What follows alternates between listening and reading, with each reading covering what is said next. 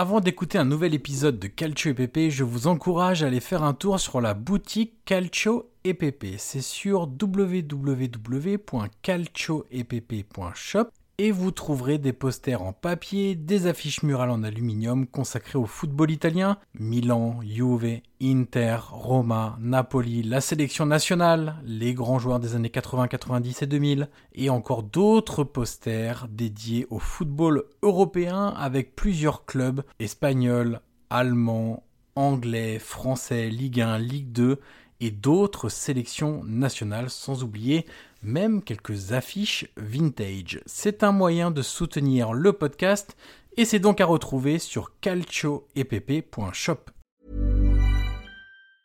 Hey, I'm Ryan Reynolds. Recently, I asked Mint Mobile's legal team if big wireless companies are allowed to raise prices due to inflation. They said yes. And then when I asked if raising prices technically violates those onerous two-year contracts, they said, "What the f*** are you talking about? You insane Hollywood ass." So to recap, we're cutting the price of Mint Unlimited from $30 a month to just $15 a month. Give it a try at mintmobile.com slash switch. $45 up front for three months plus taxes and fees. Promo for new customers for limited time. Unlimited more than 40 gigabytes per month. Slows. Full terms at mintmobile.com.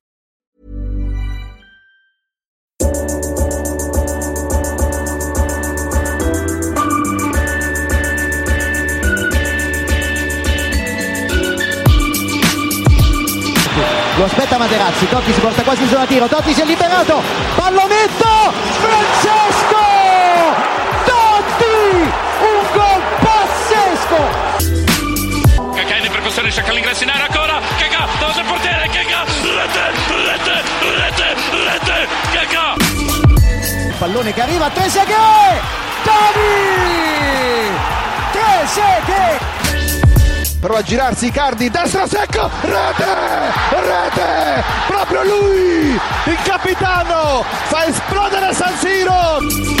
Per tutti noi Matador, ci prova con il testo, si gonfia la rete, si gonfia la rete, si gonfia la rete, Matador, mamma mia Matador.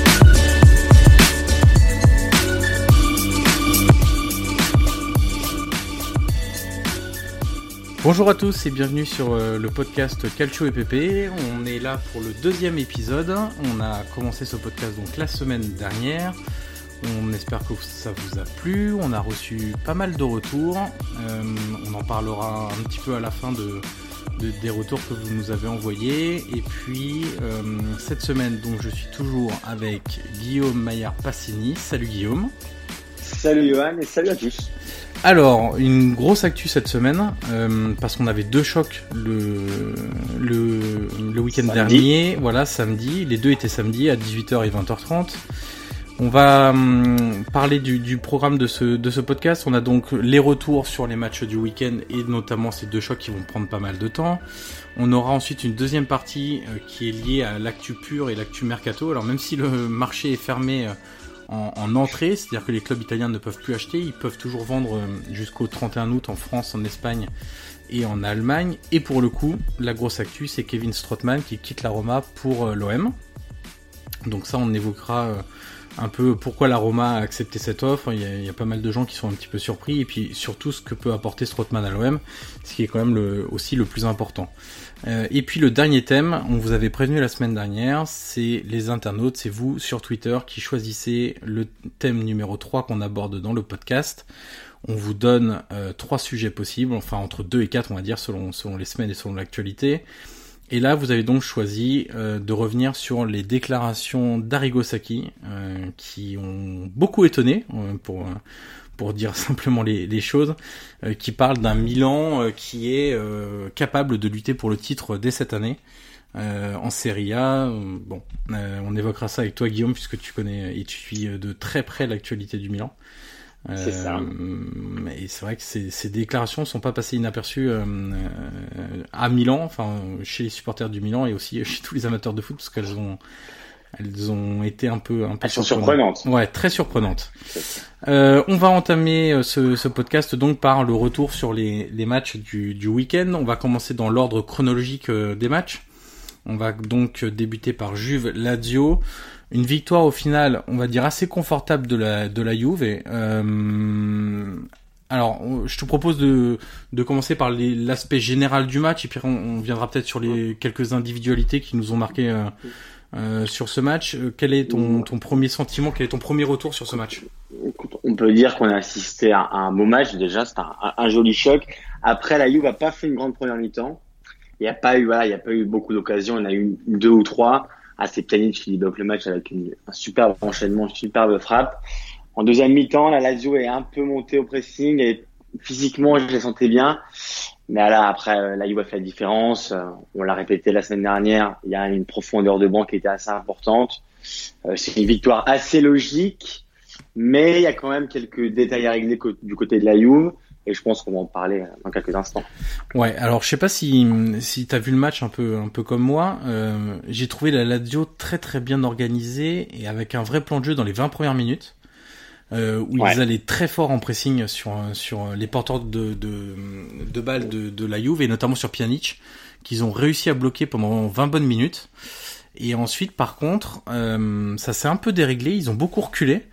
Euh, ça correspond avec la meilleure période de la Juve et on va dire entre la 25e et la 40e minute en première période, là où ils ouvrent le score.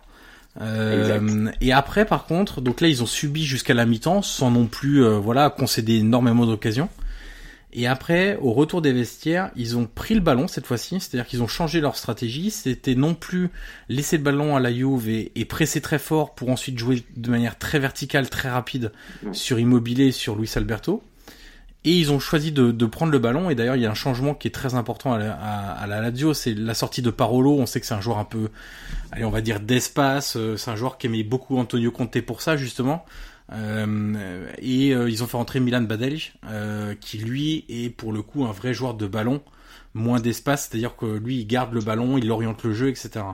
Et, et la, la Lazio a quand même eu des opportunités pour pour revenir à la marque. Mmh. Et de, de j'écoutais après, moi surtout l'après-match que j'aime bien écouter les entraîneurs de, ce qu'ils ont à dire après. Et il y a deux choses que je retiens de, de ce que dit Inzaghi, c'est que déjà physiquement, j'ai l'impression qu'il y a certains joueurs qui ont qui vont se mettre en route comme Milikovic Savic, qui a repris l'entraînement beaucoup plus tard. Euh, donc, et qui est passé vraiment à côté du match. Hein. Et c'est la deuxième fois. Hein. Après la semaine dernière où il n'a pas été bon contre Naples, c'est vraiment la deuxième fois. Et je pense qu'il va, voilà, il va monter petit à petit avec le moteur en marche. Donc physiquement, je pense qu'il y a des joueurs qui vont petit à petit euh, se, se, mettre en route. Et surtout, il disait un, un, un, aspect assez intéressant où il parlait du côté motivationnel, où il disait euh, il, a peur que par rapport à l'année dernière, certains joueurs aient du mal à se reprendre et à refaire la même saison euh, de, que, la, que, la, saison dernière. Et euh, on en parlait aussi la semaine dernière, où c'est vrai que la Lazio a fait une belle saison l'année dernière, mais est-ce que les joueurs tels que Luis Alberto, Milinkovic Savic, Immobilier, est-ce qu'ils arriveront à reproduire le, le même le, le, le, je sais pas comment dire, ils ont tellement été forts l'année dernière. Exactement, exactement. Est-ce qu'ils vont arriver à remettre, euh, à se remettre en route autant que l'année dernière Ça, c'est une vraie question. J'ai l'impression qu'Inzaghi a insisté sur ce point dans le sens où il avait peur que, que certains joueurs euh, lâchent un peu émotionnellement parlant. Donc, ça sera un aspect à regarder pour les prochains matchs. Mais c'est aussi pour ça que le mercato a été intéressant, c'est qu'il a apporté un peu plus de concurrence euh, dans des postes clés à la Lazio. Euh, L'entrée de Correa était pas trop vilaine, on va dire. On, on sent que c'est un joueur un peu explosif. Hein, c'est on sent qu'il a beaucoup de feu dans les jambes et qu'il peut aller très vite vers l'avant. Et puis euh, voilà, Badelj, tu sais que tu sais que t'es es un mec sûr au milieu de terrain qui est capable d'un peu tout faire et qui en plus a du caractère.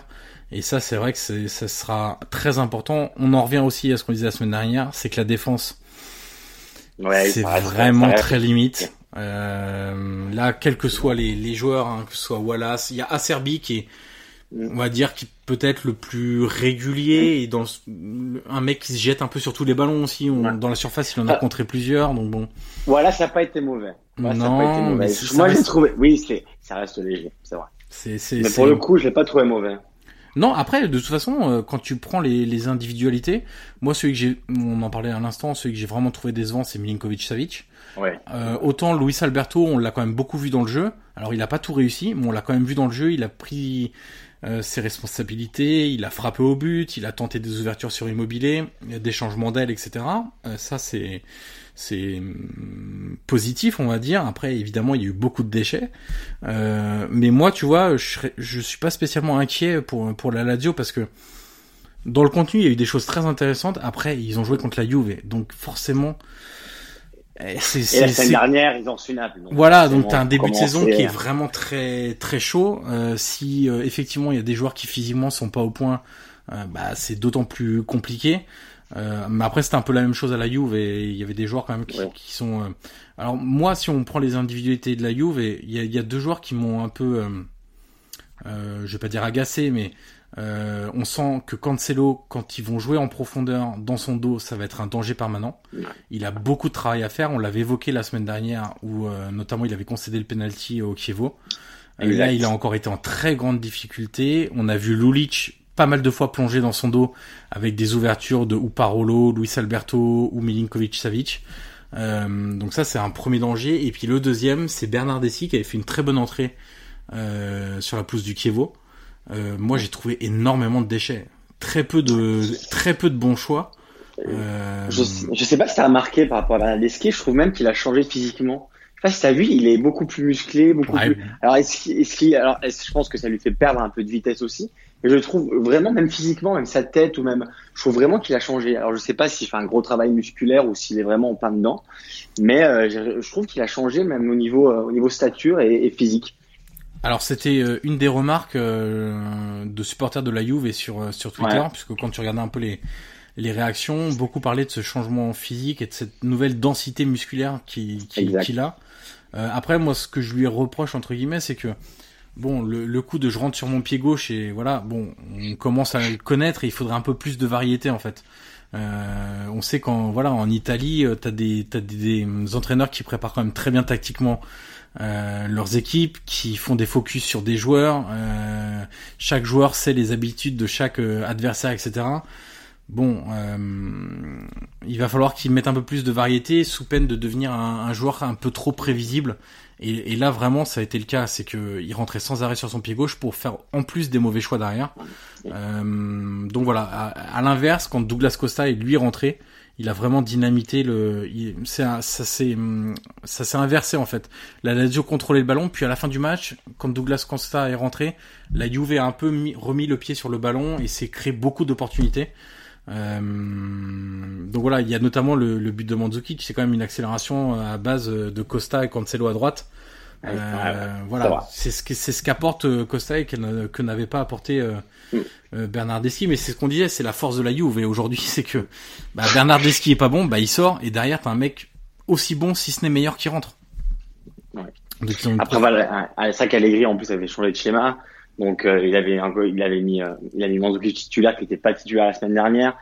En plus, on sait que voilà, Allegri, moi de ce que j'ai sur Twitter, surtout après le match, c'est qu'on lui reprochait beaucoup son milieu de terrain euh, Kedira qui est quand même en difficulté depuis quelques temps. Ouais. Euh, puis c'est Pjanic qui a fait encore un, un gros match. Hein. Moi, Pjanic, j'en suis vraiment fan. Et voilà, Matuidi aussi. Matuidi, j'ai trouvé très bon première mi-temps. Beaucoup d'activité, était très remuant. En deuxième mi-temps, il a physiquement un peu moins bien. Mais après, voilà, sur Twitter, je sais pas ce que tu en penses, mais de ce que je lisais, moi, c'était beaucoup, voilà, beaucoup de gens critiquaient Allegri par rapport au fait que, voilà, on le sait, le jeu est pas, est pas flamboyant. Avec les armes qu'il a, lui reprocher de ne pas les exploiter au maximum. Un peu comme Deschamps avec l'équipe de France on lui reproche beaucoup, voilà, de, il, a, beaucoup d'armes, voilà, beaucoup d'armes et avec son schéma tactique, avec son terrain, Matuidi, Kedira et Pjanic, il lui reproché quand même de pas faire un jeu. Euh, je sais pas ce que t'en penses toi. Ouais, après il y a, y a, aussi euh, des maillons importants à intégrer. Hein. Euh, tu joues pas pareil avec. Euh, là, il y avait pas Dybala par exemple. Bon, quand t'as Dybala sur le banc et que t'as en plus Ronaldo intégré, c'est quand même délicat. Ça va demander un peu de temps aussi euh, pour euh, trouver les automatismes, que Ronaldo fasse les bons appels, que les joueurs voient les appels de Ronaldo, prennent les habitudes de jeu de Ronaldo. Euh, là, c'est un peu. Ce qui est étrange, c'est qu'un joueur peut quasiment tout changer dans l'animation offensive. Et là, aujourd'hui, c'est le cas. C'est-à-dire que Ronaldo, bah, des fois, il est dans l'axe, mais il va aussi souvent à gauche. Euh, donc ça perturbe comparé à Higuain qui lui restait toujours dans l'axe. Higuain était un vrai neuf et là Ronaldo c'est pas du tout le même joueur. Alors même si aujourd'hui il joue plutôt dans l'axe parce que son physique lui permet plus de, de jouer 90 euh, minutes sur un côté, mais c'est quand même pas du tout le même style de jeu qu'Higuain. Euh, Higuain prenait quand même beaucoup plus la profondeur. Euh, Ronaldo demande beaucoup le ballon dans les pieds, il descend plus bas ce que faisait pas Higuain. Donc c'est vrai que ça demande aussi, euh, faut que les tifosi de la Juve soient un peu plus patients en fait. C'est que aujourd'hui ils sont dans une phase où euh, bah voilà, il y a beaucoup de choses à, à créer, de liens à faire, notamment entre Dybala et Ronaldo. Alors en plus, quand ils sont pas alignés l'un avec l'autre, ça, demandera encore plus de temps. Mais euh, moi, je suis pas inquiet. Euh, euh, de toute façon, la Juve, et ça a souvent été aussi une équipe pragmatique qui est capable de, de gagner sans trop bien jouer. Et c'est c'est ce qui fait aussi que la Juve, c'est une équipe hors norme en Italie, c'est que bah, à l'inverse, tu as des équipes comme la Roma et comme Milan qui sont parfois un peu taxées de romantisme, c'est-à-dire que ça joue bien mais c'est un peu naïf. Alors Milan, c'est voilà, Milan c'est plus récent quand même parce qu'à l'époque c'était, t'avais aussi le beau jeu et euh, les résultats. euh, mais euh, mais la Juve et eux ça leur pose aucun problème de gagner 1-0 avec un but à la 92e minute ça leur posera aucun problème, comme de gagner 3-2 sur la plus du, du Kievo avec un but dans les arrêts de jeu. Donc, euh, donc voilà, il faut pas s'attendre avec Allegri euh, d'avoir euh, euh, des automatismes comme ce qu'on peut voir avec Guardiola, comme voilà, ça c'est impossible. Et on sait très bien que ça marchera pas comme ça, et que de toute façon c'est peut-être assez peu applicable à l'Italie parce qu'on l'a vu avec Sarri, c'était magnifique ce qu'il faisait. Il avait un très bon effectif. Le problème c'est qu'il a rien gagné en 3 ans. Et voilà, c'est qu'il a rien gagné en 3 ans. Donc donc euh, Allegri, il le sait, il est pas bête, hein, c'est un, entraîneur très intelligent euh, aussi et qu'il le voit ça. Euh, donc, euh, donc voilà, c'est, c'est, c'est, hum, je trouve que parfois les tifosi de la Juve, et bon, en même temps, c'est à force de tout gagner, tu deviens de plus en plus exigeant, critique, sévère. Euh, voilà, faut bien trouver des choses à dire aussi quand tu gagnes. En Italie, en Italie, Dieu sait qu'on aime la polémique, donc forcément, voilà, il faut toujours trouver un truc à dire. Bien sûr. Sur sur la Juve, donc après non, voilà, ils ont gagné, c'était quand même très propre, un 2-0.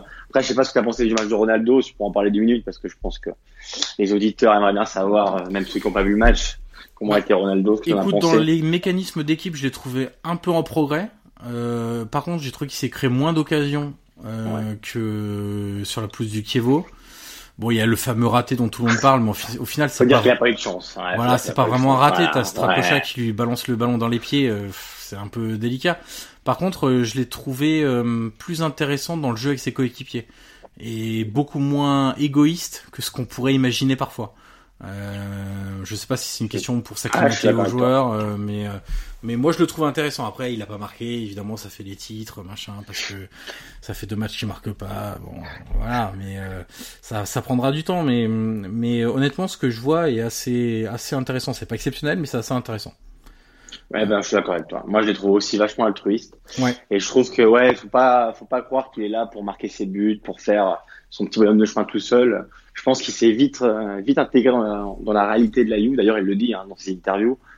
Et je pense honnêtement, bah, forcément, ce serait une plus-value toute la saison. Mais moi, j'étais ouais, aussi surpris du fait que même dans les déviations, dans, dans le jeu une touche. Après, il a perdu pas mal de duels. Ouais. J'ai des souvenirs quand même à Wallace où il a mangé physiquement pas mal de fois.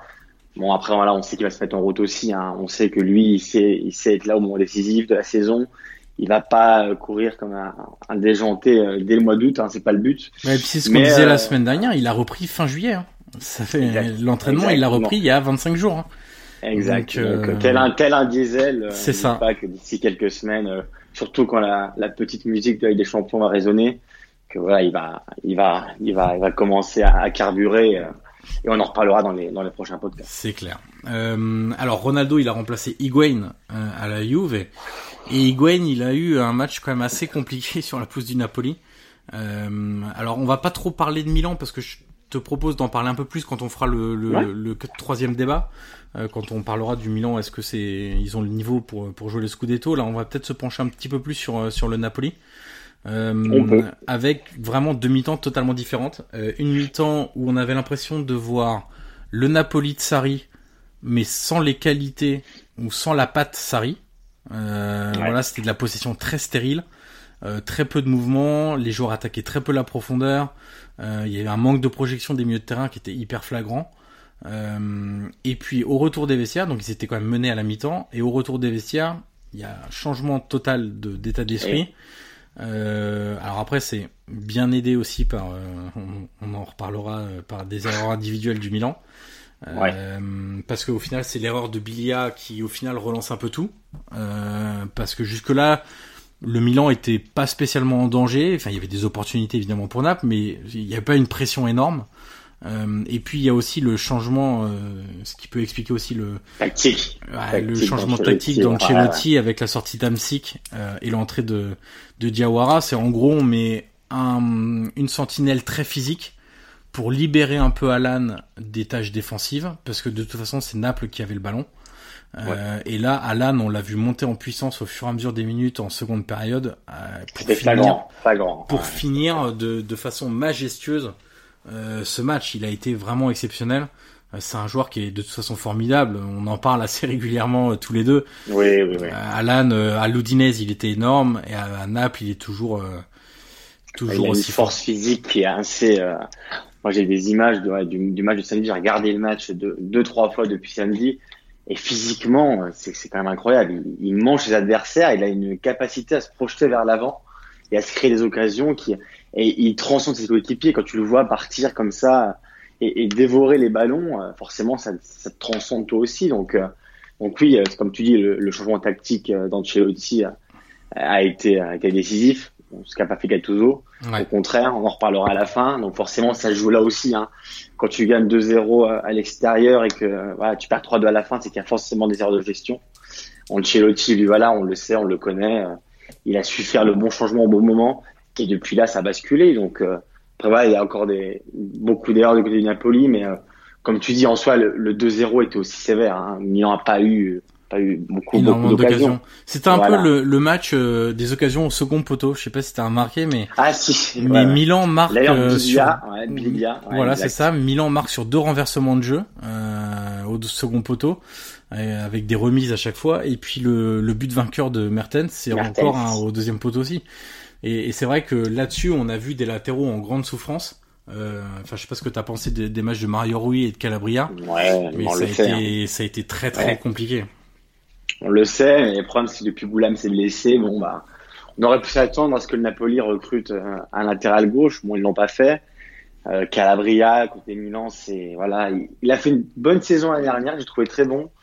Bon là, c'est le début aussi, donc on va pas faire de jugement actif, mais c'est vrai que c'est quand même léger. C'est léger. On peut pas, on peut pas espérer monts et merveilles de, de Mario Rui au Calabria. Donc, euh, c'est sûr que ça a été les points faibles des deux équipes. Après, il y en a eu d'autres. Hein, donc. Euh, et puis, euh, ce qu'on avait déjà noté la semaine dernière, c'est que Ancelotti a encore privilégié Milik en attaque ouais, ouais, au poste de neuf et que Mertens était encore sur le banc. Alors je sais pas, si, je sais pas, t'as as vu le match comme moi, mais tous les, les nombreux plans sur Mertens qui étaient comme un fou sur le banc de touche. Ouais, ouais.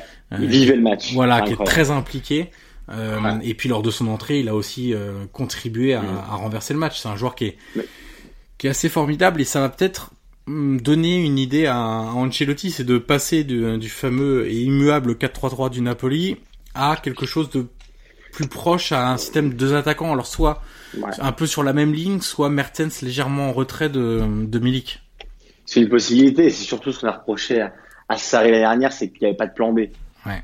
Quand, quand, le, quand, le Napoli est en difficulté ou que son adversaire, j'ai même des images de, de la sample la dernière avec Jean-Paulo qui avait réussi à canaliser le Napoli, et le Napoli n'avait pas de plan B. Donc c'est toujours pareil. Que là, Ancelotti, il a vu le Napoli en difficulté en première mi-temps, qu'est-ce qu'il a fait? Il a changé tactiquement. Et à partir de là, bah voilà, ils ont marqué trois buts et ça a tout changé. Et c'est ce qu'on reprochait beaucoup à Sarri, c'est que il était vraiment borné avec son 4-3-3. Milik, bon, il s'est blessé malheureusement l'année dernière, mais c'est vrai qu'il rentrait toujours tardivement ça beaucoup de fois on l'a vu rentrer trop trop tard. Et que là bah Ancelotti n'a pas hésité hein. je crois que c'est un, peu avant l'heure de jeu qui fait son changement ou par là. Euh, et à partir de, là ça a tout changé. Ouais c'est l'heure de jeu. Et à partir de là bah ça, ça a tout changé. Donc euh, c'est ce qui est bien avec Ancelotti c'est qu'il sait changer au bon moment. Et c'est aussi ce qu'on peut reprocher à Sarri dernière c'est qu'il changeait pas assez son, son 4-3-3 comme tu dis qui était littéralement immuable à Naples. Ça et puis aussi sa, sa compo d'équipe. Au final, c'était toujours les mêmes qui jouaient titulaires. et ça avait été un, un des reproches faits par De Laurentiis assez tôt dans la saison, c'est que en gros, il, vers la fin de la saison, il disait vaut mieux gagner parce qu'au final, euh, vaudrait mieux qu'on gagne quoi parce que au final euh, on n'a pas utilisé toutes les ressources. Et puis bon sur le mercato faudra pas trop me demander de recruter si au final on n'utilise pas ces joueurs. Et, et, on l'a vu par les joueurs sont cramés sont cramés aussi. Ouais voilà exactement. que tu fais tous les matchs. Et on l'a vu par exemple ils avaient acheté Pavoletti en attaque. Euh, bah aujourd'hui le mec il marque des buts. Il est plus à Naples mais il marque des buts. C'est logique c'est un c'est un bon attaquant de Serie A. Mais mais voilà il a pas été euh, il n'a pas été utilisé à bon escient. Et il y en a d'autres. Hein. Il, y a, il, y a, beaucoup de joueurs qui, qui n'ont pas eu euh, le temps de jeu qu'ils espéraient. Euh, on peut parler d'Adamounas, par exemple. Euh, exactement. Je, bah, je pense exactement la même chose que toi. Donc voilà. qui n'a pas eu son temps de jeu non plus, hein, alors que c'est une bonne une bonne ressource en, voilà, en second couteau. Exactement. Il y a, il y a pire que, que Ounas. Donc, euh, honnêtement, voilà, on le sait, on va pas revenir sur Sarri, mais c'est vrai que c'était vraiment son problème. Dieu sait qu'on adore son jeu. Bien sûr. Que, voilà, c'est un régal pour les yeux. D'ailleurs, on le voit chez Chelsea, hein, et ça marche très bien. Après, c'est sûr que le problème, c'est qu'arriver, bah, à un moment de la saison il faut, faut changer, faut, voilà, c'est un peu le problème de Sarri. Il a pas réussi, il a pas réussi à le faire, et résultat, ils ont, ils ont rien gagné en trois ans. Alors, si la Juve a gagné, si le Napoli a gagné, bon, l'Inter, qui est, qui est cité parmi les favoris, là, c'est quand même plus compliqué le, le début de saison. Ouais. Pourtant, on avait vu, alors autant le match à Sassuolo était un peu catastrophique et on l'avait longuement débriefé la semaine passée. Euh, autant là, la première mi-temps était quand même assez séduisante. Elle était évidemment Oui. pas parfaite, mais on a vu beaucoup de mouvements, on a vu des joueurs très impliqués, un pressing assez haut, beaucoup de récupération de balles. Le Torino ne parvenait quasiment pas à passer la ligne médiane. Euh, les, les, la défense à trois, enfin les trois défenseurs jouaient très haut, quasiment à la ligne médiane. Euh, et puis alors après, comment on peut expliquer ce blackout total euh, en seconde période? C'est- un peu du domaine de, la science-fiction, je crois. Ouais, et surtout, alors moi, je sais pas si tu es d'accord avec moi, moi, j'ai surtout vu, hein, ah là, ils ont calé physiquement. Physiquement, euh, pendant, je sais pas, pendant 20-25 minutes. Alors, le Torino, voilà, après le 2-1, forcément, ils ont pris du courage, ils sont allés de l'avant. Ils égalisent, logiquement. Et après, ils ont, ils ont pas été là du, du, du 3-2. Hein. Il, y a, il y a eu deux, trois occasions très, très chaudes. Et moi, d'ailleurs, c'est ce que j'ai lu sur beaucoup de quotidiens et beaucoup d'avis euh, des tifosi interistes, qui reprochent à Spalletti de pas avoir changé. Bien sûr. Et euh, d'ailleurs, Lautaro Martinez qui rentre à la 90e passée. D'ailleurs, les, on- les supporters à San Siro, on a pu entendre qu'ils voilà, ils étaient pas très contents. Et c'est vrai que moi, j'aurais pensé que ils mettent deux, trois joueurs, euh, pas deux, trois joueurs, au moins un ou deux euh, dans le moment où vraiment on sentait que l'Inter était, était en train de, de, de craquer. Alors, que, comme on l'a dit la semaine dernière, ils ont vraiment un banc cette année. Ils peuvent changer. euh, et Spalletti l'a fait à mon goût trop tard. Et à partir de là, bah, c'est vrai qu'ils n'ont pas été loin de, de la défaite. Après une bonne première mi-temps, comme tu dis, où on a vu des belles choses, on a vu une défense à 3. D'ailleurs, on, avait, on voulait parler de la défense à 3 hein, parce qu'on on l'avait Ouais. vraiment trouvé bon. On a parlé à la mi-temps du match. Et c'est vrai qu'en deuxième mi-temps, ça a été euh, bah, un peu comme Milan à Naples. Hein, ça a été un trou noir euh, total, total, total. Et c'est vrai qu'en première mi-temps, moi, ce que ce que j'ai bien aimé, on, on avait proposé le, le, le sujet dans les dans les trois aux, aux, aux personnes sur Twitter, c'est la prestation de Politano. Alors évidemment, on va retirer Ouais. plutôt la première mi-temps que la deuxième, parce que à l'image des autres, il a sombré en deuxième. Mais mais c'est un mec qui est très très actif, euh, qui, moi, je trouve, fait souvent les bons choix en ce début de saison. Oui. Euh, c'est alors c'est un jeune joueur, enfin un jeune joueur qui est assez inexpérimenté, qui a jamais vécu le, le très haut niveau, et, et je trouve que euh, aujourd'hui euh, c'est le joueur offensif le plus dangereux euh, de l'Inter sur les deux premières journées. S'il avait déjà fait un bon match à Sassuolo, c'était son ancien club, euh, et puis lui justement il apporte de la variété, c'est-à-dire que c'est un gaucher qui joue à droite, mais c'est pas sans arrêt à la Bernardeschi. Je reviens sur mon pied gauche Non, non, c'est que c'est beaucoup de variété. Il est capable de déborder euh, sur son pied droit, de centrer du droit. Euh, c'est un joueur un peu virevoltant, qui est un peu déroutant parfois, euh, mais euh, mais c'est un joueur que je trouve hyper intéressant et qui va sans doute, j'imagine, rentrer un peu plus souvent dans le giron de la nationale et parce que euh, sur les côtés, il peut y avoir aussi des, des places euh, et, et son début de saison est plutôt convaincant, je trouve. Non, comme tu dis, ouais, il a beaucoup de variété. Comme tu... Bernardeschi, on sait ce qu'il va faire quand il prend le ballon. Ouais, Généralement, on sait qu'il va repiquer, voilà, un peu comme Souzo à Milan. Hein. bien C'est un sûr. peu le même combat. On sait, on sait ce qu'ils vont faire. Alors après, voilà, il y a, il y a la jurisprudence Robben qui, qui a encore mis des buts ce week-end et euh, qui continue à faire avec son fameux pied gauche. Et Politano, c'est vrai que quand il prend le ballon, moi j'ai vu beaucoup rentrer dans l'axe. J'ai vu prendre, j'ai vu longer la ligne de touche. Enfin, c'est vrai qu'il y a beaucoup de variété. euh, Je l'ai vu, je l'ai vu courir partout. Alors, comme tu dis, physiquement, elle a craqué, mais un peu à l'image de l'équipe, parce que c'est vrai que quand je repense à Brozovic, à Versailles, Ouais. à Perisic, il faut pas oublier qu'il sort d'une Coupe du Monde aussi. Alors évidemment, hein, euh, les, les- mondialistes, on en parle assez. euh, la saison va recommencer, eux aussi doivent recommencer. hein, Il n'y a pas de, y a pas de problème. Mais c'est vrai que eux, ils sont allés jusqu'en finale. Et moi, les, les trois Croates, je les ai vraiment vus à la fin en grande difficulté. Et surtout Brozovic au milieu de terrain. Tu te rappelles la, semaine dernière déjà à Sassuolo, Ouais. il avait été très limite. Et là, il a vraiment encore hier, hein, je l'ai vu couler euh, littéralement. Donc euh, voilà, pour revenir sur le match euh, dans sa globalité, je pense que Spalletti euh, peut avoir peut avoir le, le match sur la conscience parce que c'est vrai qu'avec deux trois changements un peu plus tôt, je pense que l'Inter aurait pu gagner le match. Malheureusement, ils ont fait 2-2. Alors lui, Ancelotti, Spalletti, il a parlé d'un problème de mentalité après le match, en disant, en jouant comme ça, on est l'anti-personne, référence à, à, au pronostic du début de saison, voilà, qui disait que l'Inter serait un peu l'anti-Juve pour pour le Scudetto. Et lui, il a immédiatement pointé le doigt la question de mentalité, d'état d'esprit. Euh, bon, c'était pas forcément flagrant non plus. Euh, C'est-à-dire qu'on n'a pas senti des joueurs euh, pas trop concernés. Euh, juste qu'ils étaient assez limités et empruntés physiquement du coup. Et puis après, euh, on peut en parler aussi, c'est que ça manque de leader. Cette équipe, voilà, au milieu de terrain, Brozovic, Vecino, Brozovic, un mec qui pète les plombs, mais qui a du caractère, mais ça en fait pas un leader. Euh, Perisic c'est pas un leader, Politano c'est pas un leader, Asamoah c'est pas un leader. il y a Icardi, mais Icardi je trouve même c'est c'est léger comme leader. Je veux dire c'est c'est encore jeune, c'est encore euh, voilà on le sent haranguer etc. Mais c'est pas moi c'est pas l'image de, du leader que j'attends euh, dans un grand club italien. Tu vois euh, c'est pas quand on se penche un peu sur sur l'histoire de l'Inter, quand t'as vu Javier Zanetti, quand t'as vu des mecs comme comme comme Cambiasso pardon, comme Julio César ça, c'était des vrais leaders, c'était des mecs, euh, voilà, qui qui qui qui, qui haranguaient, qui avaient un charisme de dingue, et puis qui, qui inspirait beaucoup de confiance aux autres. Le problème d'Icardi, c'est qu'aussi il est à la pointe du jeu. Donc euh, donc voilà, euh, si tu parviens pas à toucher à Icardi, bah derrière, voilà, c'est pas. Et en plus, c'est c'est un peu un neuf à l'ancienne. C'est Icardi va pas redescendre très bas pour faire jouer les autres, pour créer des décalages. Donc forcément, le jeu, il va se gripper assez, assez rapidement. Et d'ailleurs, je pense que tes propos, c'est aussi, euh, quand Spalletti dit qu'il y a un problème de mentalité, je pense que c'est aussi ce qui souligne. Et euh, c'est vrai que dans les moments difficiles, c'est toujours important d'avoir une référence ou, ou un leader. Tu le regardes et tu sais que ça va aller. Tu sais que euh, voilà, le, bateau il tangue, mais il coulera pas.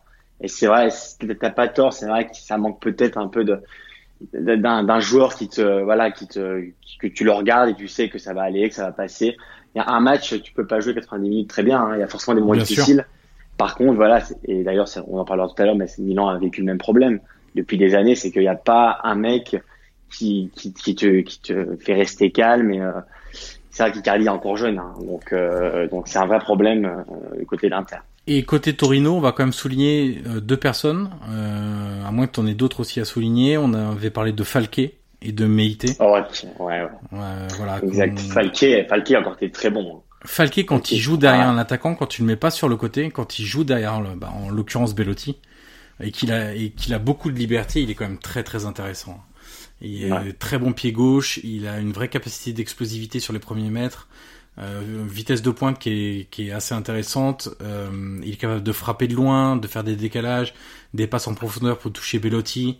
Euh, non, c'est un joueur qui est, qui est vraiment intéressant. Est-ce qu'il arrivera à passer le cap cette saison, être régulier sur toute la saison et ensuite essayer de toucher un plus grand club? On sait qu'il vient de la Roma et ça n'avait pas marché, notamment à cause de la concurrence. Est-ce qu'il y parviendra On ne sait pas encore, mais euh, lui, c'est, il fait un gros match. Et puis toi, tu voulais mettre en, en lumière aussi le match de Meïté.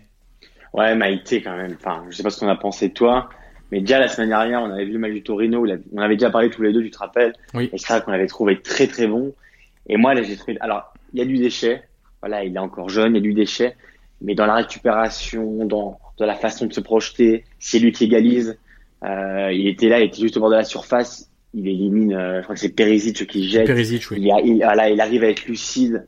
Euh, il a, que ce soit défensivement, offensivement, il apporte beaucoup, beaucoup au Torino. Et pour moi, c'est une vraie surprise parce qu'honnêtement, j'attendais pas ce niveau tout de suite. Euh, parce qu'on sait que la Serie A, voilà, c'est quand même un championnat très compliqué, apprivoisé. Et pour le coup, j'ai trouvé très bon. Euh, je te dis, moi, sa capacité à se projeter devant. Et, euh, et moi, j'étais content pour lui quand je l'ai vu égaliser. Je me suis dit, voilà, c'était quand même le but qui récompense de très belles prestations. Euh, je lisais un peu tout au sport ce matin. Et d'ailleurs, ils ont souligné la, la, grosse performance de Maïté. Et même Nkoulou, alors voilà, Nkoulou, il a été élu oui. la semaine l'année dernière meilleur joueur du Taureau. Et on peut encore dire qu'il a fait un, un, bon match hier euh, avec avec le Taureau. Donc non, voilà, Maïté euh, a été bon.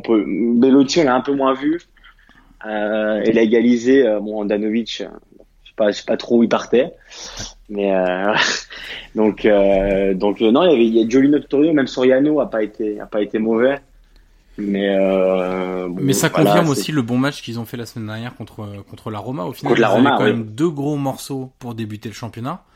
Euh, donc là, ils prennent un point sur la pelouse de l'Inter, mais mine de rien, le match contre la Roma, ça peut aussi euh, se finir en match nul sans trop de problèmes. Hein, donc euh, ça joue sur une magie de Djeko. Hein. Exactement. Donc, ce sera, on les avait mis dans nos équipes à suivre, mais ça confirme que ce sera une équipe évidemment à suivre cette saison parce que et et, et ils ont un banc. Parce oui. que hier, ils ont quand même fait rentrer Liaïch je, je, dois pas te mentir, j'avais un peu oublié qu'il était sur le banc. Mais il va peut-être partir d'ici la fin du, du mercato. Après, il est bien rentré, donc est-ce que ça va pas changer la donne? On sait pas. Et il y avait aussi Zaza, bon, il est pas rentré. Mais euh, je veux dire, le Tour est une belle équipe. Et en plus, ils ont un bon. Donc euh, franchement, ça peut être très intéressant à suivre euh, cette année. Et puis on va évoquer quand même les, les autres matchs assez rapidement. Alors moi j'ai regardé la Fiorentina hier. Ouais.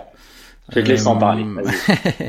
euh, écoute, de euh, regarder tout le match. Écoute, si t'as pas vu le match et que tu vois le résultat, tu te dis purée, ça, ça a dû être un super match. Ils ont dû les cartonner de la première à la 90e minute. Et en fait, pendant 40 minutes, euh, les joueurs de, de la FIO, il n'y avait pas un seul changement de rythme. Ils subissaient même la possession du Kievo. Euh, il y avait très peu de récupération de balles. Quand ils avaient le ballon, ils savaient pas quoi en faire. Et puis, tu sais pas pourquoi, il y a eu deux trois accélérations avant la mi-temps. Euh, et donc ils ouvrent le score euh, juste, euh, juste, enfin pas ils ouvrent le score, ils mettent un deuxième but juste avant la mi-temps par par Gerson. Euh, qui lui est, la lui voilà il a fait un match on a du mal aussi à y croire parce que il a été tellement fantomatique à la Roma et tellement emprunté dans tout dans ses choix dans dans sa dans son jeu dans dans, dans sa non volonté d'aller de jouer vers l'avant que que de le voir comme ça réussir un but, une passe décisive, une avant-dernière passe euh, sur le même match, c'est quand même euh, c'est quand même quelque chose. Et puis alors par contre la deuxième mi-temps ça a été un, un rouleau compresseur. Voilà, euh, on a on a un peu plus vu les deux de devant, enfin Chiesa principalement et et Simeone. il y a eu quand même beaucoup d'occasions. Euh, Esric a été fantomatique en première jusqu'à l'heure de jeu et après il est monté en puissance. Il fait une magnifique passe décisive pour Simone sur le sixième but. Euh, une justesse technique dans les petits espaces et en course qui est, qui est... vraiment si vous avez l'occasion de regarder le, but de Simone, vous apprécierez la, la passe de Valentin Esric. Et puis euh, bah, pour parler de, de, rapidement de Lafont, bon ça n'a pas été euh, évident on va dire. Il, il, y a eu une fois où il, y a eu une mauvaise communication avec ses défenseurs et bon ça a couché d'une situation dangereuse. Il y a eu une frappe puissante qu'il a un peu détourné maladroitement des points euh, sans trop savoir où il la dégageait. Euh, et puis le but qu'il prend au premier poteau, euh, bon, voilà, la, la, mode de, de, ne mettre aucun défenseur au poteau sur corner, voilà, mais mais bon, voilà, ça a été un, assez délicat pour pour Lafont, même si on peut pas dire qu'il a été coupable ou qu'il a fait une grosse erreur en fait, mais il a pas été décisif et il a été un peu fébrile en fait. Euh, bon, par contre, côté Kievo, honnêtement, euh, bon, c'est. ouais. ouais. le Kievo, voilà. On peut être un peu, on peut être un peu inquiet. Et je sais pas, alors, euh, moi je te dis, j'ai vu quelques, j'ai vu le résumé, je vais pas mentir. Est-ce que Biraghi, est-ce que Biraghi, la, la, semaine dernière, oui. je trouvais très bon. Est-ce il, a, été très bon. Il a été très bon et justement, euh, ce qui... en fait, on l'a beaucoup vu parce que Esric rentrait à l'intérieur du jeu. Et du coup, Biraghi prenait tout le côté gauche. Et, et on sait que c'était déjà le cas la saison dernière. Exact. Et, et justement, le fait d'avoir un joueur qui est aligné côté gauche comme ailier, mais en fait qui est pas du tout un ailier, euh, qui est plutôt un meneur de jeu, on va dire, ou un, joueur d'axe, euh, lui libérait totalement le côté. Il a fait beaucoup de centres. Et on sait que l'année dernière, ça marchait très bien avec le jeu de tête de Simeone, par exemple. Ouais. Euh, alors là, il n'a pas été aussi décisif que, que certains matchs la saison dernière, mais il a été très en vue en tout cas. Ouais, il a bah. fait un vrai bon match.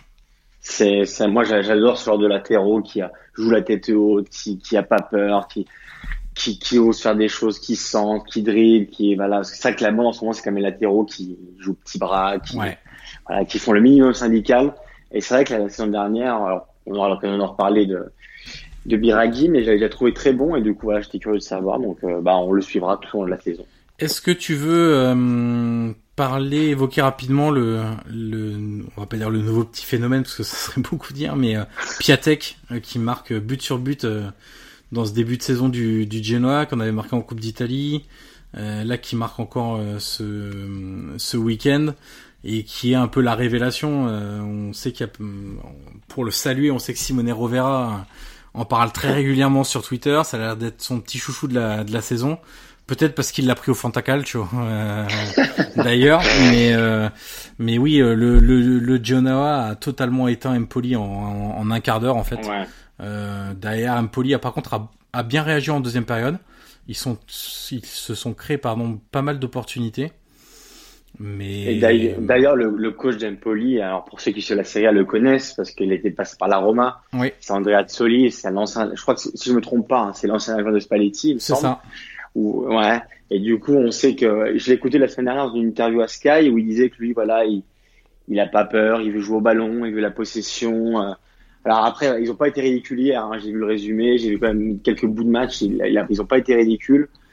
Après voilà, jouer sur le terrain de Genoa, c'est jamais facile. Empoli le retour en Serie A, donc euh, voilà, faut faut le temps aussi. Ils ont gagné la, ils ont gagné la semaine dernière, donc euh, donc donc voilà. Mais après, je pense qu'Andrea Soli, euh, ça peut être aussi une belle surprise cette année parce que de ses propos et de, de son projet de jeu et de sa vision de ce qu'il veut faire, je pense que ça peut être sympa. Alors après, est-ce qu'il aura les armes pour Ça, c'est une autre question. Mais c'est vrai que ça peut être aussi une équipe à suivre, Empoli. Euh, ils n'ont pas été ridicules hier, donc, euh, donc voilà, faudra aussi les surveiller de près cette saison. Et puis il y a le, les débuts compliqués de la Samp aussi. Euh, ah ouais, ouais, ouais, ouais, ouais. Je t'avoue que le, le, ils font vraiment. Euh, j'ai vu aussi les résumés, euh, large résumé de Sky sur le match contre l'Udinese et franchement, ils ont vraiment pas été bons. Ouais, ouais, ouais, c'est vrai. Et d'ailleurs, ils ont un gros match hein, le week-end prochain. Alors là, ça m'échappe, mais je sais qu'ils ont un gros gros match. Ils, ils reçoivent le Napoli de mémoire. Ah, ils reçoivent le Napoli, voilà. Et là, ils en font deux défaites. Hein. Ouais. Donc, ça commence aussi à, à, à faire parler c'est vrai qu'il commence mal. Euh, alors, est-ce que je sais pas si s'il y, a quelques soucis euh, bah, Il y a pas mal de joueurs à intégrer aussi euh, euh, dans, dans l'équipe. Ils ont beaucoup recruté. Ils ont perdu Torreira surtout. Hein. Ils ont perdu Torreira qui, qui, était vraiment un bon joueur, mais après, je trouve l'effectif de qualité, donc je me fais pas trop de soucis pour eux pour l'instant. Euh, ça s'est pas joué sur sur grand chose. Euh, ouais, ils prennent un but. Ils ont pas été bons, mais ils ont pris qu'un but aussi. L'autre match, euh, ils l'ont pas disputé encore, donc pour l'instant ils ont une défaite. Je suis pas, je suis pas spécialement inquiet parce que l'effectif me paraît quand même de, de qualité. Euh, du côté de du côté de la Samp, on va passer, on va pas faire tous les matchs parce que voilà, on n'a pas forcément le temps de d'évoquer tous les tous les tous les matchs. On peut on peut juste bah, on a parlé du doublé de Pavoletti tout à l'heure euh, avec Cagliari et, et le, le, fameux but l'égalisation de, de Boateng ton ami Boateng bah en toute fin de match. Euh, voilà. D'ailleurs, c'était très chaud hein, dans les vestiaires euh, à la fin du match. C'était assez chaud. J'ai regardé à la fin du match sur Sky. alors, pour ceux qui n'ont pas vu, un penalty pour une main à 98e. Après, euh, beaucoup d'arrêts de jeu pour une blessure de Yonita, voilà, c'est la VAR. Euh, donc, euh, donc ouais, c'était chaud. Après, Sassuolo, bon, alors j'ai pas vu tout le match, je peux pas, pas en parler, mais euh, voilà, il confirme quand même que après la semaine dernière, il leur victoire face à l'Inter. Ils, ils, prennent un bon point à Cagliari. Euh, Boateng, voilà, qui égalise. Avec encore un but de Berardi, espérons qu'on va retrouver le, le, très bon Berardi aussi. Mais il commence bien, hein, il commence bien, en tout cas deux buts en deux matchs. Euh, non, voilà, ouais, Cagliari, on pourra surveiller cette saison parce que on sait que l'année dernière, ça avait été limite. Mm, mm. Donc euh, voilà, faudra voir aussi euh, s'ils parviennent à se sauver.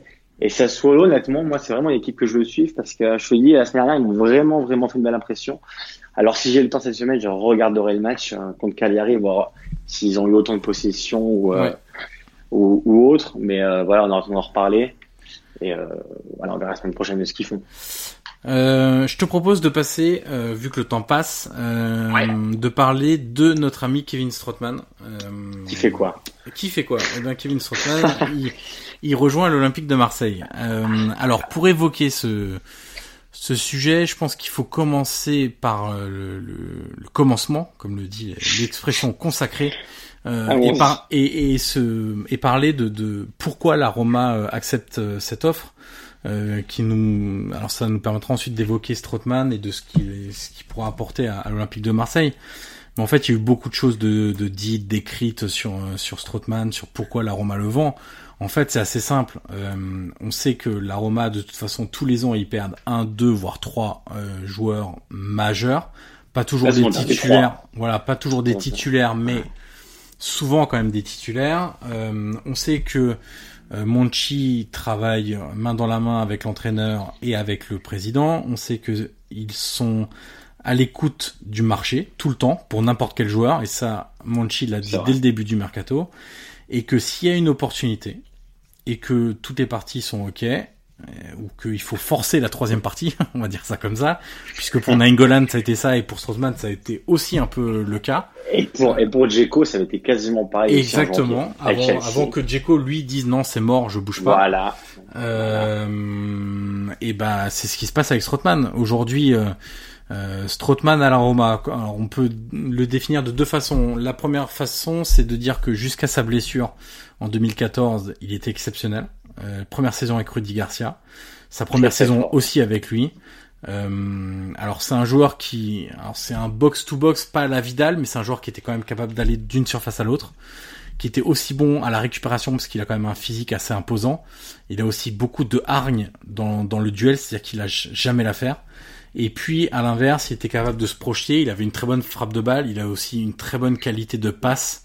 Moi, je me souviens d'un, d'une ouverture pour Totti euh, à Parme euh, sur une petite balle lobée euh, derrière le dos des défenseurs qui était absolument magistrale. Et, et, par contre, après sa blessure, et il, est, il, est, bien revenu. Il faut pas, il faut pas dire aujourd'hui que Strootman c'est un joueur à blessure, c'est pas vrai. Euh, sur les deux dernières saisons, il a, il a fait l'essentiel des matchs. Il a été très peu absent. Et quand il, quand il n'a pas joué titulaire, c'est parce que c'était un choix de l'entraîneur. Euh, mais par contre, ce qu'il a perdu principalement, c'est son explosivité. Et c'est dommage parce que c'était quand même une bonne partie de son jeu.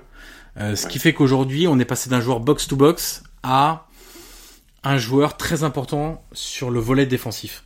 Mais aujourd'hui, avec Di Francesco à la Roma, euh, Strootman ne correspondait pas à son idée de milieu relayeur, à son, à son idée de mezzala, la fameuse, fameuse mezzala, euh, parce que Di Francesco veut des joueurs qui courent beaucoup et des joueurs qui prennent l'espace. C'est pour ça qu'un joueur comme Pellegrini est très apprécié de Di Francesco, parce que, que Cristante exactement, euh, est arrivé cet été pour ça. C'est parce que c'est des joueurs qui ont ce volume de course très important et avec et sans ballon. Et ça, c'est très important. Et ça, Strootman n'est plus capable de le faire. Donc aujourd'hui, même s'il était titulaire euh, sur la place du Torino pour commencer, pour débuter, d'ailleurs, il était titulaire en tant que milieu relayeur droit, et moi, ça, je trouve que c'est un mauvais choix, entre guillemets, parce que ça limite beaucoup ses options de jeu et ses angles de passe. Euh, C'est-à-dire qu'il avait un jeu un peu stéréotypé en cherchant sans arrêt le latéral droit ou euh, le milieu offensif droit et parce qu'il son corps était tourné évidemment euh, vers le côté droit euh, parce ah qu'il prenait le ballon comme ça. donc voilà, donc mm, c'est une opportunité de mercato. Lui, on sait que voilà ce que disait Sky et dit Martio ce matin et tu peux en parler, c'est que lui, il était très bien à Rome. Il s'y sentait bien, voilà, il vient d'être papa. Il vient d'être papa, exact. Il voulait acheter. Non, ouais, sur sur sur le, voilà, je pense que techniquement tu as tout dit. Hein, voilà, il y a eu le Strootman avant son, sa, sa, triple opération, parce que ça fait opérer trois fois, on en parlait tout à l'heure tous les deux hors antenne. Et euh, voilà, il y a eu le Strootman d'après, mais alors là, après, moi je lis sur Twitter des choses comme euh, c'est un ancien joueur, euh, voilà, il est, un, il est sujet aux blessures. Non, non, comme tu dis, s'il jouait pas les dernières saisons, c'était uniquement par choix d'entraîneur. Et Dieu sait qu'il a fait quand même deux saisons assez complètes. Oui. Donc voilà, je pense que tu as tout dit techniquement parlant. Sur le transfert lui, lui n'avait pas réclamé à partir avant, euh, avant ce week-end où euh, il y a tout qui s'est euh, qui s'est enchaîné. Il n'a pas toqué à la porte de Monchi pour dire moi je veux partir parce que j'ai plus envie d'être là, ça, ça me plaît plus. Que, il vient d'être papa comme tu disais. Il voulait acheter une maison à Rome. Il se sentait romain hein, parce que là c'est très voilà, pour ceux qui sont déjà allés à Rome savent ce que c'est de se sentir romain, de de voilà d'être dans la ville avec les gens, c'est quand même un sentiment très particulier. Je pense que tu peux en témoigner. Et, et, lui, voilà, le disait souvent qu'il se sentait bien à Rome. Et voilà, ensuite, comme tu dis, opportunité de mercato, euh, l'OM qui toque à la porte, qui propose un contrat de, avec un salaire de, de 4,5 millions net par an, c'est pas négligeable à 28 ans. Euh, à partir de ce moment-là, voilà, lui, euh, se sentant pas intransférable, concernant le projet technique de Di Francesco, tu as tout résumé. Euh, la Gazette en parlait ce matin, il, se sentait plus au centre, il sait qu'il répond plus aussi au profil que, que, veut Di Francesco, d'où certaines recrues hein, d'ailleurs comme Cristante, hein, ils ont fait un bel investissement dessus, c'est pas pour rien. Il y a des ressources et voilà, je pense que lui, bon bah voilà, il, il est un peu triste de partir forcément, Mais après, je pense que voilà, Monchi, comme tu disais, est ouvert à toutes les opportunités. Euh, L'OM est arrivé, ils ont fait une belle offre euh, aux joueurs, une belle offre à la Roma. Ça a convenu à tout le monde. Donc, euh, on peut pas dire qu'il va non plus à Marseille Arculon. Hein. Forcément, non, non, du tout, du tout. Il est déçu de partir, mais on peut pas dire qu'il est, il arrive à Marseille en larmes et que il, arrive en marche arrière. Hein. Il est aussi content de. Et puis Rudy Garcia aussi. Voilà, on peut en parler. Toi, tu peux en parler aussi. Hein. Ils avaient une très belle relation à la Roma, d'où le surnom d'ailleurs, la machine à laver, qui, reste, qui reste dans l'histoire avec ses selfies sais pas si tu te rappelles de Rudy Garcia sur Twitter. Sa machine à laver. qui est quand même merveilleux, j'ai revu tout à l'heure, c'est quand même un moment exceptionnel ce, ce, ce, selfie. Et voilà, Rudy Garcia qui a joué un gros rôle dans les négociations, hein, forcément. Hein, quand il a décroché son téléphone pour appeler Strootman, pour lui expliquer le projet de Marseille, l'ambiance qu'il y avait. Et Strootman, de son côté, d'ailleurs, Benassia en parle dans l'équipe ce matin, où il dit que Strootman l'a appelé pour connaître un peu Marseille, savoir comment ça se passe, l'ambiance voilà, il, il sera pas dépaysé. Hein. Strootman, il est arrivé tout à l'heure à Marseille. Non, je pense que ça peut être un bon compromis. Alors après, tu vas me dire ce que tu penses. Si euh, il joue dans le 4-2-3-1 de Rudy Garcia, est-ce qu'en double pivot, ça fait une solution? Est-ce que c'est un poste qui peut lui convenir? Je sais pas ce que tu en penses.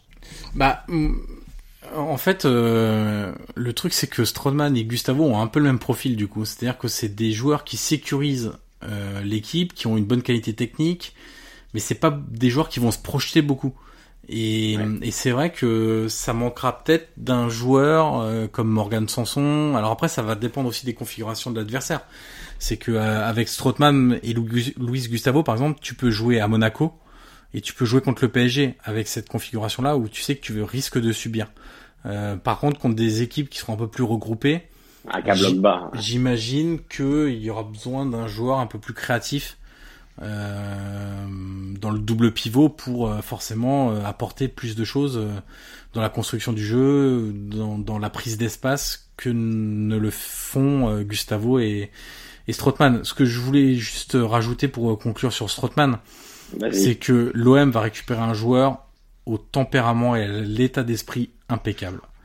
C'est que euh, Strootman, c'est un joueur qui ne lâche jamais rien, qui veut tout gagner. Il avait d'ailleurs, avec Manolas, le surnom de, ouvrez les guillemets, casse-couille, euh, chez, euh, dans, dans, dans, le vestiaire et auprès de tous les autres joueurs, parce que c'est un joueur qui veut gagner le moindre petit exercice à l'entraînement, qui veut gagner le moindre match de fin d'entraînement.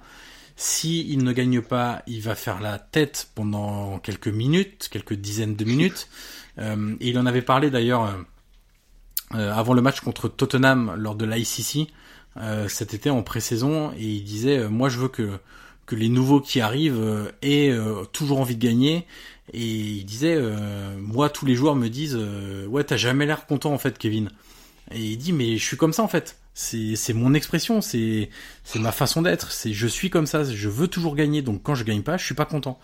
Et ça c'est vrai que pour faire passer un cap à certains joueurs dans l'effectif de l'OM c'est très important parce que sur le plan de la rigueur et de, la mentalité et de l'état d'esprit, euh, je pense qu'il risque de, de, beaucoup apporter. C'est aussi un joueur qui, depuis ses blessures, passe beaucoup de temps en salle de musculation, euh, beaucoup de temps avec les physios aussi euh, pour les étirements, pour pour prendre soin de son corps, etc.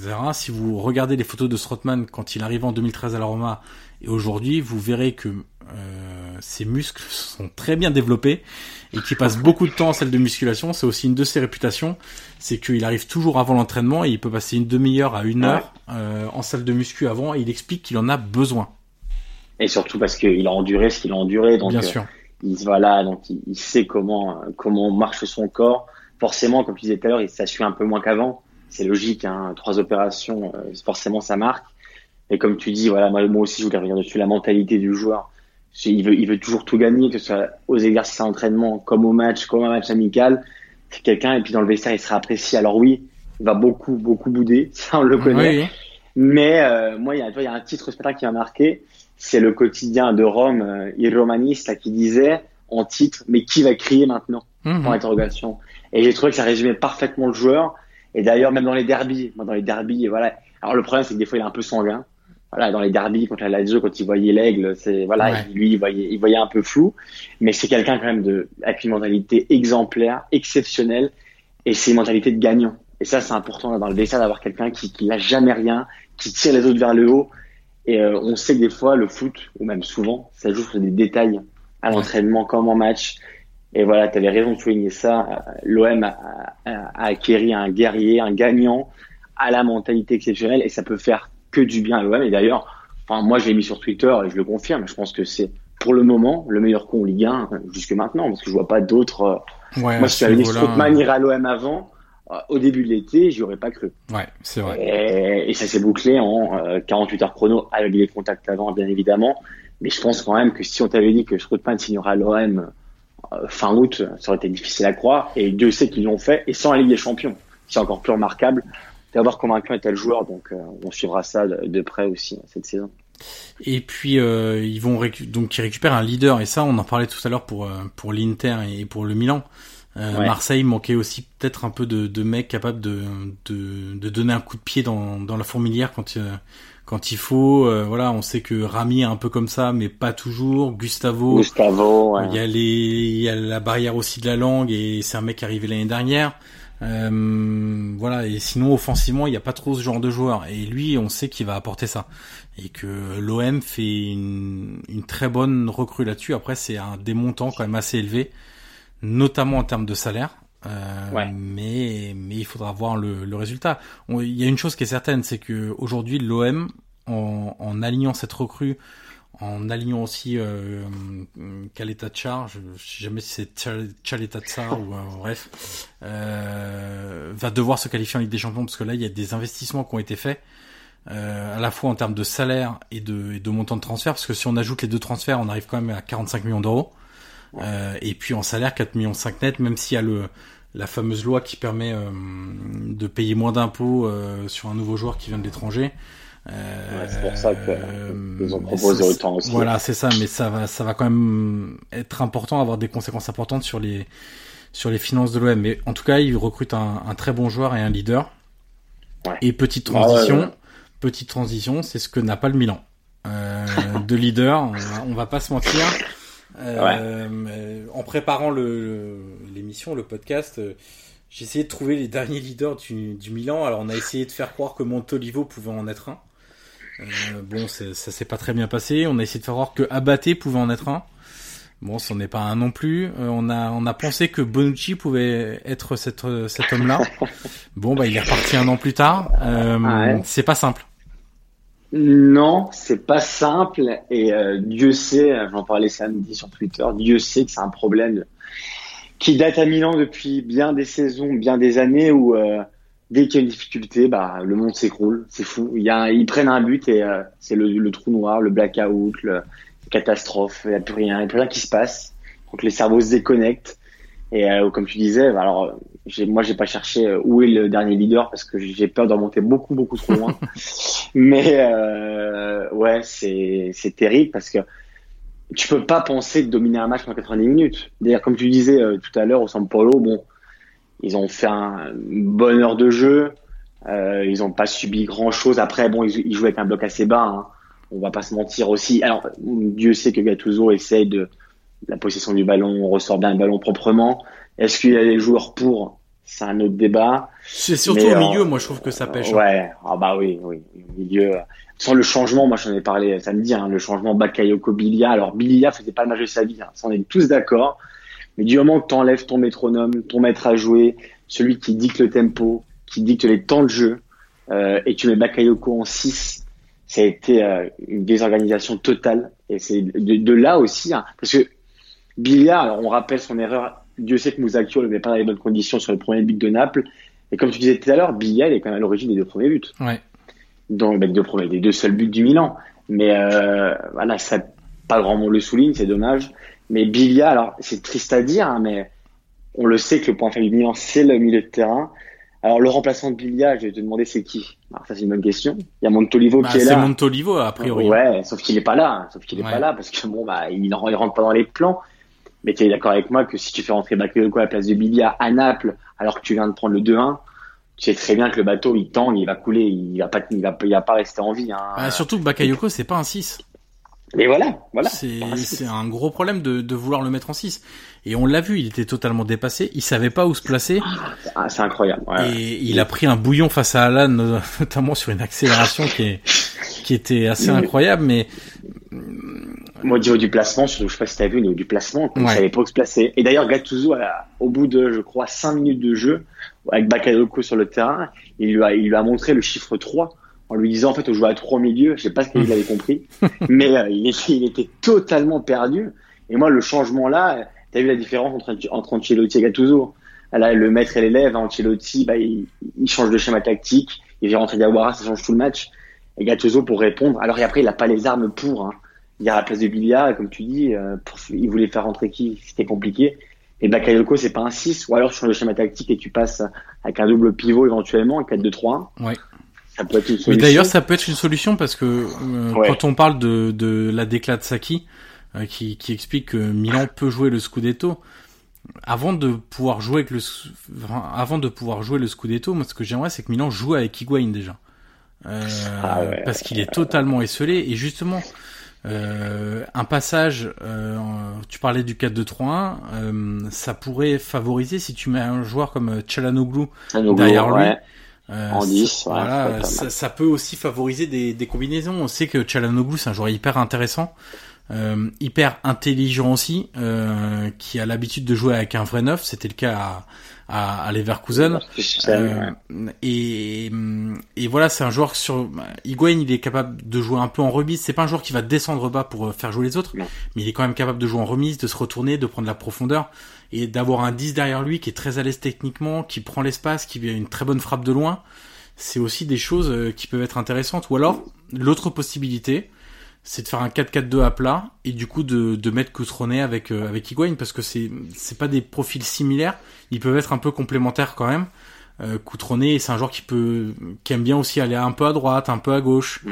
Euh, donc voilà, c'est peut-être une évolution à laquelle pourrait penser Gattuso dans les dans les prochains comme, matchs. Comme ouais, comme tu disais, euh, le 4-2-3, moi je le lis partout. Hein. Pas te monter sur Twitter, sur euh, sur les sites du Milan. c'est vrai que le 4-2-3 revient beaucoup avec euh, en 10 toujours à droite et Bonaventura à gauche. Avec un double pivot, on va dire Bakayoko Bilia ou, ou Bakayoko Pessi. Ouais, ouais, bon. Ça serait vraiment un double pivot. Au niveau construction du jeu, euh, ça serait quand même très limité. Mais bon, pourquoi pas. Après, euh, 4-2-3, oui, ça peut être intéressant parce que 4-3-3, euh, c'est un peu stéréotypé. Souzo, il fait toujours, il fait toujours pareil, on le disait tout à l'heure. Hein. Je rentre sur mon pied. Alors, il a l'origine du premier but. Donc, euh, donc on va pas dire, on va pas dire qu'il a fait un mauvais match, mais euh, c'est vrai que Higuain dans cette position-là, euh, moi j'ai pensé, enfin je le regardais samedi, je me disais mais le pauvre, je me dis mais en fait, en plus il a fait un gros match samedi, hein, ouais. parce que dans la dans la dans les déviations, dans sa protection de balle, dans voilà on le connaît Higuain à part faire le son profil, mais je l'ai trouvé vraiment, ça fait tellement longtemps que Milan a besoin d'un neuf comme lui, mais le problème c'est qu'il joue à, à 50 mètres du but adverse, donc euh, il risquait pas de marquer, donc il s'est procuré, je crois, une ou deux occasions, et encore. Et, encore, ouais. Ouais, et encore, hein, on n'a pas le souvenir d'une frappe. Non, euh, là, tu vois, j'ai beau réfléchir. Euh... Ouais. Si, moi, j'ai à la fin, à la fin, mais c'était vraiment, hier, tu vois, c'est pas euh, l'occasion, la grosse occasion. Ouais. Et d'ailleurs, Gattuso l'a dit, hein, il a dit, il faut qu'on mette Higuain en condition de marquer. Mais bien sûr. regarde, si je, si je te pose une question, là, euh, le dernier neuf du Milan qui a marqué euh, plus de 20 buts, c'est compliqué, hein, parce que ça fait des années que Milan ne parvient pas à faire jouer ses neufs. Bah, t'as, t'as Ibra, mais c'était pas vraiment un neuf, quoi. Ah, un, oui. Et c'était, et encore, c'était quand? Il y a, il y a 8 ans. Ouais. Il y a 8 ans. Donc, euh, pour ça que moi, les André Silva, je les vois passer. Les Kalinic. Moi, Kalinic, à Atletico, je suis pas sûr qu'il fasse une mauvaise saison, hein. Mmh. Sa quinzaine de buts, pour moi, il peut les marquer, hein. Même, même mais André Silva aussi, hein, d'ailleurs. André Silva aussi, mais je te dis, tous les numéros 9, on va dire depuis, depuis Inzaghi, c'est quand même terrible à Milan. Ils n'arrivent pas à trouver un neuf. Et Dieu sait qui sont, parce qu'André Silva, voilà, on sait pas un mauvais joueur, mais ils sont pas mis dans les conditions de marquer. Et ça, c'est un vrai problème. Et comme tu dis, acheter Higuain, c'est un coût énorme. Mais le problème, c'est que si tu le fais jouer à 50 du 8 adverse, c'est un gâchis total. Et d'ailleurs, la Gazeta aujourd'hui fait un papier dessus en disant, mais euh, Higuain, d'accord, mais faites-le jouer plus près du but. Ouais. C'est pour ça que la, ouais. la déclat de Saki, on a du mal à l'entendre parce que non ouais. seulement il manque des top joueurs quand même, mine de rien. Ensuite, oui. il manque du monde au milieu parce que pour moi le milieu il est pas suffisant. Ah, c'est le gros, euh, c'est le gros point faible. Pour, pour jouer le, le Scudetto et il y a une équipe qui est très perfectible euh, aujourd'hui, c'est que elle s'appuie pas encore sur son atout majeur. pour moi, l'atout majeur du Milan aujourd'hui, c'est Higuain. Et là, quand tu regardes le, ce premier match, bah, on est loin de, on est loin d'un joueur hyper influent euh, euh, dans cette équipe. Alors ça va peut-être venir, il faudra un peu de temps aussi, mais c'est le temps euh, pour gagner le Scudetto, tu l'as pas. non, mais donc, c'est vrai que à la base, on a passé ok, c'est vrai que le, les propos de Saki qui disent que Milan a gagné le titre, évidemment, la réponse est non. Il n'y a même pas de débat à avoir cette année. Gattuso, on, lui a posé la question en conférence de presse, il a dit bah oui, bah il m'a mis un coup derrière la tête à cette déclaration, hmm. bien conscient que forcément c'est oui c'est utopique, mais encore c'est c'est un euphémisme. Et comme tu dis, Gwen, dire du moment que tu l'as acheté, il faut jouer pour lui, il faut que tout le jeu se construise autour de lui. Pour moi, c'est pas le cas. Alors, il faut que la mayonnaise prenne, pas d'alarmisme, sa deuxième journée. Le problème de Gattuso, c'est que c'est la deuxième journée et le premier match du Milan d'ailleurs. Et le premier match du Milan. Mais en regardant un peu ses stats, Gattuso, bon, il a pas entraîné des grosses équipes. Hein. Il y a eu Pise, il y a eu une équipe en Crète. Il y a là, il y a eu une équipe suisse aussi, il me semble. Il y a ces, ces équipes marquaient pas beaucoup. Alors, elles encaissaient pas beaucoup de buts, mais elles marquaient pas beaucoup. Et son équipe est très courte. Alors, c'est sympa aussi, hein. comme je vous disais tout à l'heure, la possession, c'est bien. Et le problème, comme tu dis, le milieu de terrain. Euh, bon, Bilia. Alors, on va dire le milieu de terrain titulaire, c'est Bilia, Bonaventura et Caissier. Et derrière, alors je te cite les remplaçants. Euh, José Maori, Bertolacci qui rentre d'un prêt du Genoa qui est pas du tout apprécié de Tifosi. Et sur le terrain bon c'est pas non plus euh, l'assurance tout risque. Donc José Maori, Bertolacci, Montolivo qui rentrent pas dans les plans. Bakayoko je pense qu'il va falloir un, certain temps d'adaptation mhm. aussi. Donc euh, comme tu dis la défense elle me paraît bien en place parce que Capdara, Romagnoli, Conti qui va revenir Abate, Calabria, Rodriguez, Laxalt ça peut être intéressant. Il y a quand même une bonne base. Donnarumma on en parlera peut-être dans les prochains podcasts parce que là on va faire on va faire juste. Euh, le milieu de terrain bon est très limite. Par contre l'attaque est intéressante aussi parce que Suzo Higuain euh, c'est pas mal. Euh, Chalanoglu c'est l'un ouais, des meilleurs l'année dernière. Mais le problème voilà c'est que Milan doit jouer pour Higuain doit jouer sur Higuain. Et pour le moment c'est pas le cas. Alors on va voir euh, vendredi un gros test hein, avec la Roma. Ouais, donc on, on, aura aussi une autre réponse hein, parce que tu perds à Naples c'est une chose. Par contre si tu perds contre la Roma à domicile et que tu veux jouer avec des champions l'année prochaine, donc c'est un rival direct. Donc on aura aussi des éléments de réponse par rapport à ça, par rapport à Higuain. Donc euh, ce sera intéressant de suivre le match vendredi soir. Ça nous fera un bon thème pour euh, pour la semaine prochaine. Exact. Ce sera un des matchs qu'on analysera. Euh, du coup, on va conclure là ce, ce deuxième épisode euh, du podcast. On va faire quelques petits rappels pour pour dire à, nos auditeurs que vous pouvez nous retrouver sur iTunes et sur SoundCloud pour le pour le moment. Il y a d'autres choses qui seront développées dans dans le temps. Euh, évidemment sur Twitter pour les sondages aussi euh, qu'on fait chaque dimanche soir euh, selon nos observations. Sur Facebook également euh, qu'on est qu'on sera là toutes les semaines et que bientôt il y a une semaine à, une trêve internationale et que on parlera de, de, la sélection. Il y aura aussi beaucoup de choses à dire sur la sélection.